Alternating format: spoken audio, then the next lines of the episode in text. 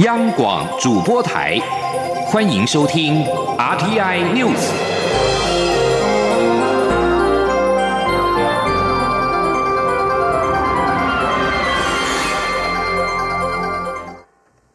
各位好，我是主播王玉伟，欢迎收听这节央广主播台提供给您的 RTI News 新闻。首先带您关注。外交部今天表示，感谢友邦及理念相近的国家在世界卫生组织执行委员会议当中支持台湾参与世界卫生组织 （WHO）。外交部也呼吁 WHO 正视台湾在医卫的贡献，尽快针对接纳台湾参与做务实可行的安排。外交部表示。世界卫生组织执行委员会第一百四十四届会议，一月二十四号至二月一号在瑞士日内瓦总部召开。友邦及理念相近国家再次强力表达对台湾争取参与 WHO 的支持。外交部表达诚挚的感谢。出席会议的友邦包括了史瓦蒂尼、尼加拉瓜、瓜地马拉、巴拉圭、海地、所罗门群岛及洪都拉斯共七个国家，均在会中自医卫专业角度切入，坚定表达对台湾参与 WHO 的支持。在理念相近国家部分，外交部指出，美国肯定台湾宣布捐款协助对抗伊波拉疫情，并且对世卫组织未能寻得适当方式接受该捐款感到失望。日本则是强调不应该遗漏特定区域而造成防疫地图的空白。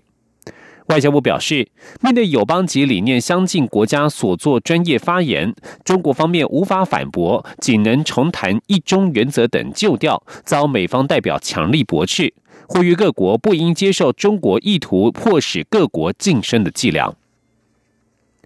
即将焦点转回到国内。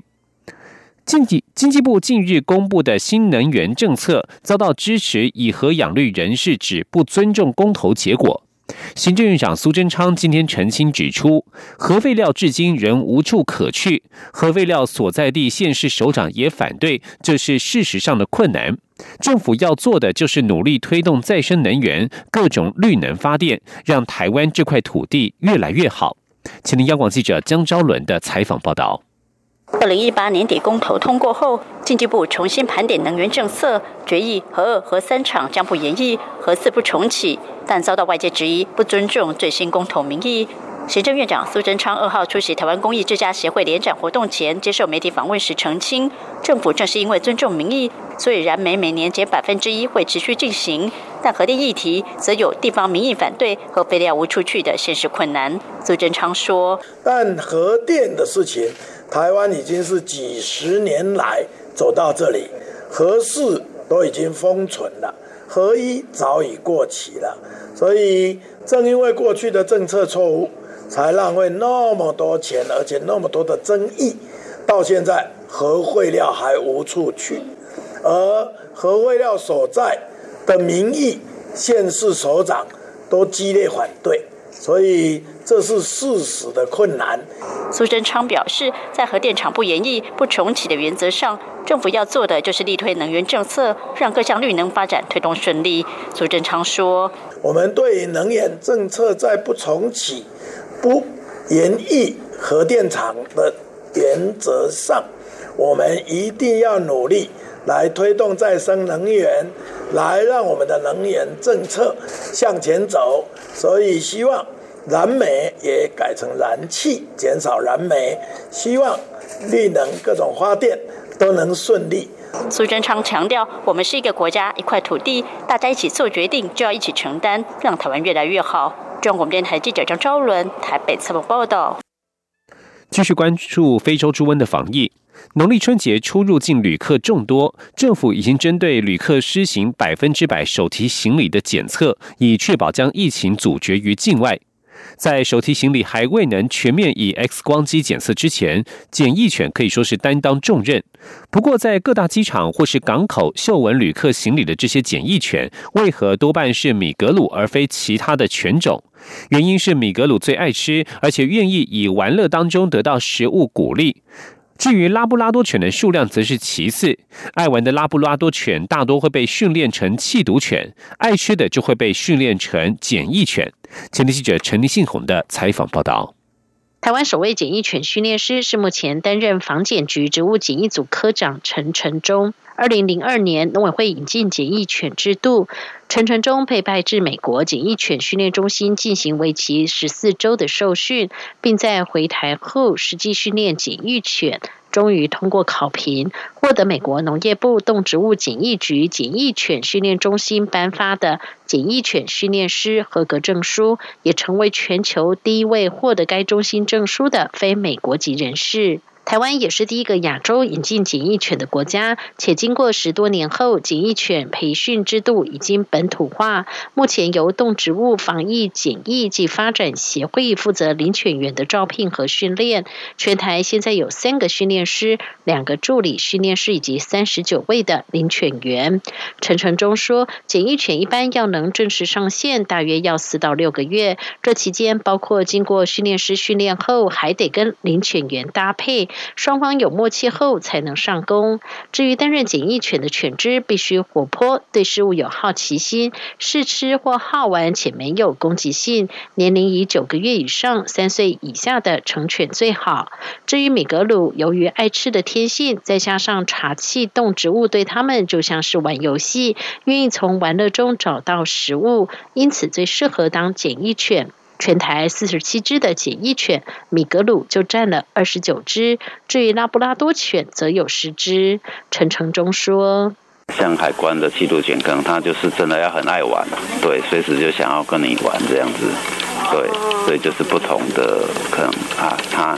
要的是爱玩的，我们是啊爱吃为主这样。卖他们是叫做那个毛巾卷，跟他拉扯这样子，类似拔河这样，就是玩具就对。爱玩的拉布拉多可以当驱逐犬，但是哎，如果他不爱玩只爱吃，那就很适合当监狱犬这样。目前，海关针对入境台湾旅客手提行李 X 光检查已经于二月全面上线，将可以大幅减低检疫犬的负担。不过，今年防疫单位仍预计再增加三只狗、两个领犬员，届时将有五十只检疫犬、四十一名的领犬员为台湾的猪只产业把关。中央广播电台记者陈林信宏报道。今年农历春节假期为期九天，为了让民众安心过好年，内政部一九九六热线在春节期间每天上午八点至晚间十点持续服务，尤其是身份证挂失业务，更是二十四小时不打烊。前天记者欧阳梦平的采访报道。春节九天连假到来，一九九六内政服务热线在春节期间不打烊。民众如果有任何内政方面的问题，可以在每天上午八点到晚上十点致电洽询。都有专人服务。如果遇到特殊情况，将通报内政部相关单位的紧急联络窗口。此外，一九九六热线在春节期间持续提供二十四小时身份证免费挂失服务，民众可以拨打专线，由专人协助挂失，或是进行语音留言自助挂失，也可以上网办理。内政部户政司副司长郑信伟说。在这段期间，民众如果有遗失国民身份证，除了可以拨打一九九六内政服务热线进行语音留言自助挂失以外，也可以利用内政部户政司全球资讯网国民身份证挂失暨撤销挂失申请作业，办理挂失国民身份证。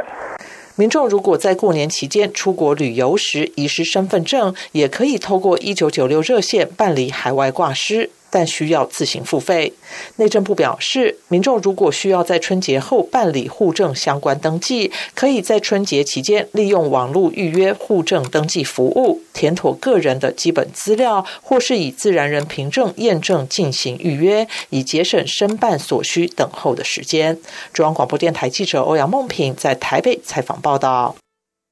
关心文教消息。为了缩短学用落差，提升学生就业准备度，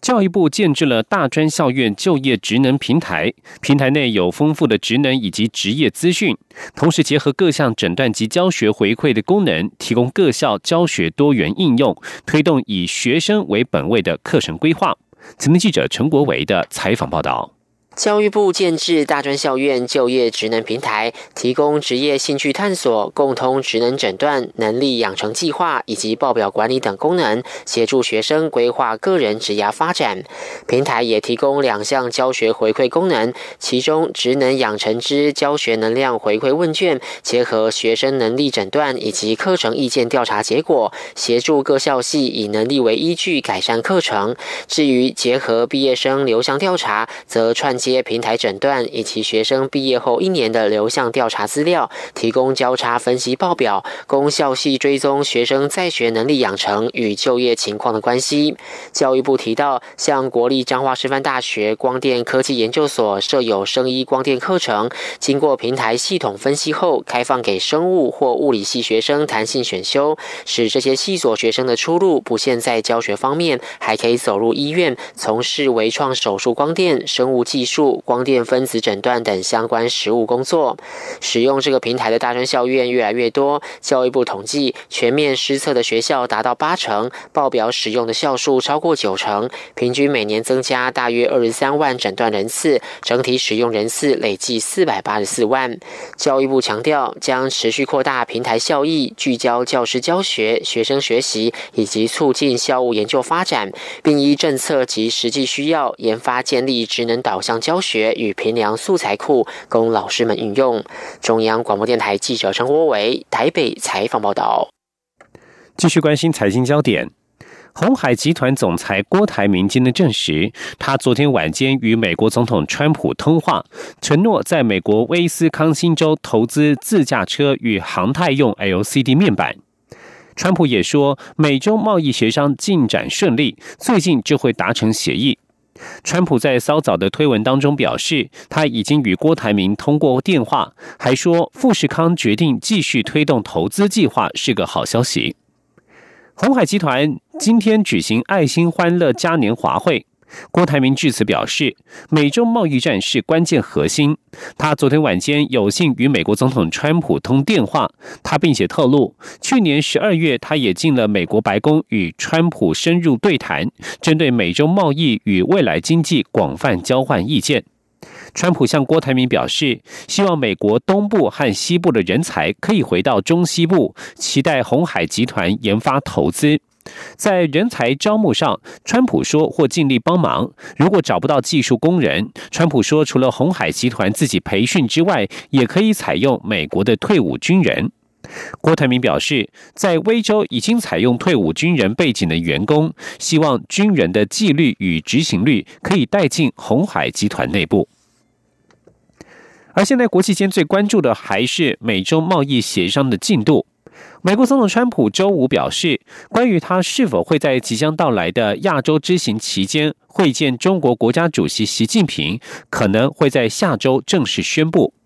美国官员表示，美国与中国正努力安排两国领导人在二月底举行会晤，具体的日期大概是在川普二月底在亚洲与北韩领导人金正恩会晤前后。《华尔街日报》援引知情人士表示，中方建议川普在川金会之后前往中国海南会晤习近平。美国贸易代表莱特海泽与财政部长梅努钦二月将前往中国继续谈判，预计为两国领导人会晤而铺路。莱特海泽表示，他们很快就会离开，但是梅努钦表示，具体的日期还没有确定。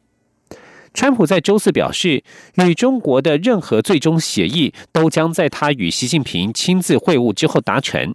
不过，美方首席谈判代表莱特海泽则是展现出较为审慎的态度。他承认谈判已经取得进展，但他强调谈判的焦点是结构性问题和如何执行，距离达成最后协议仍有一段距离。一些专家指出，川普经常将习近平称为朋友。如果同意举行会晤，特别是最终选定在中国会晤的话，那么无论是会前造势，还是外界对于达成协议的期望，都会非常高涨。这可能使得川普被迫达成妥协。以上新闻由王玉伟编辑播报。相关新闻内容，欢迎上阳广网站点选收听。我们的网址是 triple w 打 r t i 打 o r g 打 t w。各位听众朋友，大家恭喜！我是蔡英文。崭新的一年，团聚的时刻，放年假的朋友可以好好休息充电。上空之后，我们团结一致，让台湾向前冲刺。新年新气象，